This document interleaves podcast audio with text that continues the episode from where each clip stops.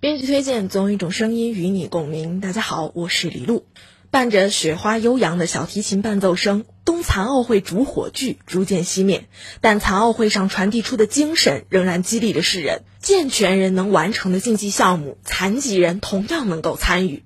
当两臂空荡的孙洪胜冲下高山，当无法行走的严卓稳稳将冰壶推入圆心，他们的精彩表现让人惊讶和赞叹。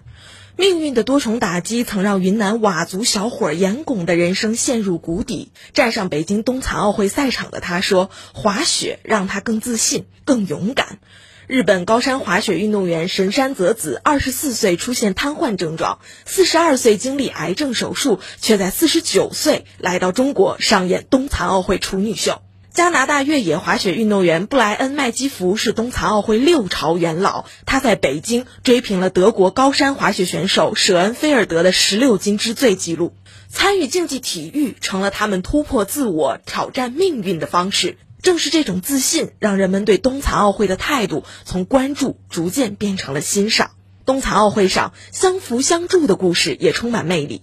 为英国夺得首金的辛普森兄弟虽然是弟弟夺冠，但哥哥作为领华员居功至伟。开幕式上，荷兰代表团的情侣骑手一直相互支持、相互学习。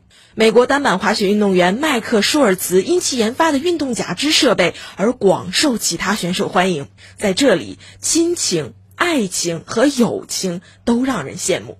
正如中国轮椅冰壶运动员严卓说：“我想告诉其他人，如果我可以，你们也可以。无论是残疾人还是健全人，对更美好的生活和更包容的世界，都有着不懈的追求和向往。